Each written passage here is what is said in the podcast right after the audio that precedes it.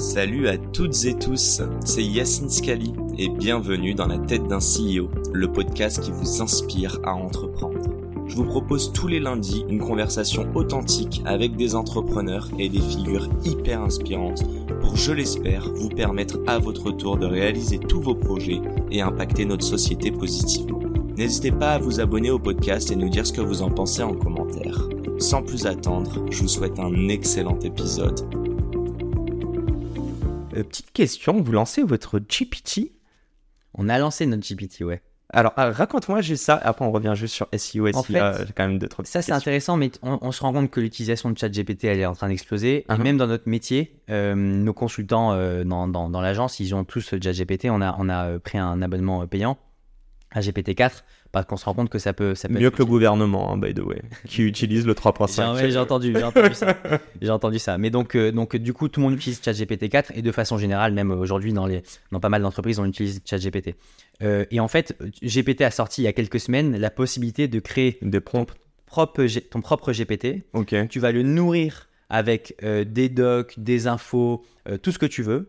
Et en fait, ça va lui servir de base de données pour que derrière, quand tu vas le questionner, quand tu vas lui envoyer un prompt, il va aller piocher dans la base de données que tu lui auras euh, euh, intégrée au préalable. Et donc, on a créé notre propre GPT où on lui a, euh, on l'a nourri de milliers de documents euh, autour du SEO, euh, de, de- Donc pas que de vos clients, parce que j'allais poser la question, il y a des risques si ce soit que via des use cases Non. de vos clients, vous Non, restez non, non, enclavé. C'est pas, dans- c'est pas des, c'est pas des données qui sont euh, euh, confidentielles. Ce ne sont que des données qu'on a développées Public. nous en interne, par Ok. exemple de, de formation, tu vois. Donc quand nous on va former des consultants sur le SEO, mais on a des process euh, très précis, on a des docs très précis. Et donc c'est ça qu'on a mis dans le, dans, le, dans le GPT. Et donc demain, toi, si tu as une question sur le SEO, et ben, au lieu d'aller taper sur Google ou d'aller sur ChatGPT classique, tu peux aller sur notre GPT. Et donc a priori, la réponse sera un peu plus personnalisée et on l'espère un peu plus avancée parce qu'elle va aller piocher dans nos documents à nous euh, SEO. Vous n'avez pas viré de consultant pour autant. hein, Pas du on- tout, non, au contraire. On va arrêter cette, cette connerie de Non. dire que euh, l'AI va remplacer notre job. Elle nous supporte, on est d'accord C'est une complémentarité. Ok. Euh, pour revenir sur SEO, donc si on comprend bien, à la base c'est que de l'ADS et récemment il y a eu du référencement. J'aimerais comprendre une chose. Euh, je le sais, car j'ai bossé avec, avec des, des, des personnes en market. Chaque semaine, le coût d'acquise il change. En fait, j'ai l'impression que c'est assez opaque et je vais aller plus loin. Euh, comment une agence comme la vôtre peut permettre de faire ce que beaucoup d'influenceurs nous sortent sur les réseaux, donc en mode B2C, mais euh, ouais, voici, euh, enregistre ce reel pour péter 10K ou je sais pas quoi. En gros, tu vois ce que je veux dire? Comment tu peux déceler un algo alors que même en interne, je crois chez Google, mais même chez TikTok, etc., c'est pas transparent. Ils savent Mhm. pas comment fonctionne exactement l'algo, même s'il y a des best practices. En fait, tu vas avoir sur chacune de ces plateformes publicitaires. Est-ce qu'on parle de la partie payante ou est-ce qu'on parle de la partie organique? Euh, sur l'ADS Sur l'ADS. Sur Ouais, bah sur l'ADS, euh, donc payant, mais sur après, j'ai l'impression que On- les deux sont on liés, peut- mais pour toi, c'est pas le cas. Non, c'est deux choses différentes. Sur la, par- Ok. sur la partie publicitaire, tu vas avoir une multitude de paramètres. Donc, quand tu vas, quand tu vas créer ta campagne, tu as une multitude de paramètres euh, qui vont toucher, je sais pas, le ciblage, le budget, le format d'annonce, le message que tu vas mettre à l'intérieur.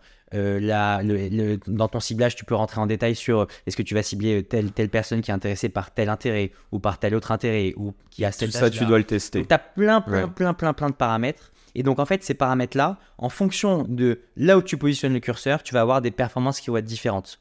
Et donc, nous, notre job, c'est de savoir, pour un business donné, par rapport à sa cible, par rapport à son budget, quelle est la meilleure stratégie possible pour qu'il ait les meilleures performances possibles. Et en plus de ça, on est en contact très régulier avec toutes les régies, donc Google, Meta et les autres, de par notre, euh, certification et, et notre, partenariat avec eux. Et donc, du coup, ce qui fait qu'on est à jour euh, le plus vite possible de quelles nouvelles bonnes pratiques il faut mettre en place, quelles nouvelles fonctionnalités et, et à mettre en place, etc. Donc quand en fait euh, Google nous dit euh, ah bah tiens à partir de la semaine prochaine il vous sera recommandé de mettre ça en place pour vos clients parce qu'on se rend compte que ça améliore la, la performance de 20%, euh, et ben à ce moment-là nous on est au courant et donc on va pouvoir l'in- l'intégrer auprès, de nos, auprès des, des campagnes de nos clients. Et, ça, ça veut dire qu'ils vont le push en fait? Ils sont en train de te dire faites l'effort parce que c'est un peu comme une trend sur TikTok en gros? Ils vont te faire, ils ont de façon euh, hebdomadaire, ils te donnent, euh, ils te tiennent au courant des dernières actualités concernant leurs produits. Et à l'intérieur, il y a des recommandations. Ils vont pas te forcer à le faire, mais il y a des recommandations où ils te disent, ben tiens, pour les retailers, euh, sur le mois prochain, euh, essayez tel genre de campagne parce que on se rend compte que euh, ça améliore les performances de plus de 10%. Et donc nous, après, à nous, en tant qu'agence, de jauger si on doit tout appliquer ou pas. Bah oui. Si on n'applique qu'une partie, et c'est là aussi notre intérêt. Et puis, on va, on va pas uniquement se nourrir de ce que nous disent Google et Meta, parce qu'ils n'ont pas la science infuse, et parce qu'aussi, ils sont jugés partis. On va pas se mentir, eux. C'est pour ça que je te disais Voilà. ça, s'ils push. euh, Exactement, leur intérêt, ça va être un peu indirectement d'augmenter leur profit. Donc nous, notre rôle, c'est de prendre les informations que nous donnent ces régies-là et, et ces partenaires euh, digitaux et de faire en sorte de, de les euh, interpréter et de savoir ce qu'il faut prendre et pas prendre. mhm. Et en plus de ça, on va aussi nourrir notre réflexion grâce à notre savoir et grâce à tout ce qu'on a appris euh, auprès de nos anciens clients. Quand tu as un client dans la cosmétique avec qui tel genre de campagne a hyper bien fonctionné, bon ben demain, un autre client dans la cosmétique, par définition, on va réutiliser ce savoir-là pour essayer d'améliorer ses performances. Mais vu que, alors je sais pas, on peut peut-être avoir dans l'équation 10 variables. En fait, elles Beaucoup sont plus. toutes- Ouais, plus. Des milliers. Mais il y a tellement, c'est autant de biais. Donc c'est-à-dire que le même use case dans le cosmétique, s'il y a une variable sur laquelle euh, les deux ont changé, mais tu pars du principe qu'elle va pas influencer sur cette dernière variable qui te dit que tu vas augmenter de 10% euh, le reach.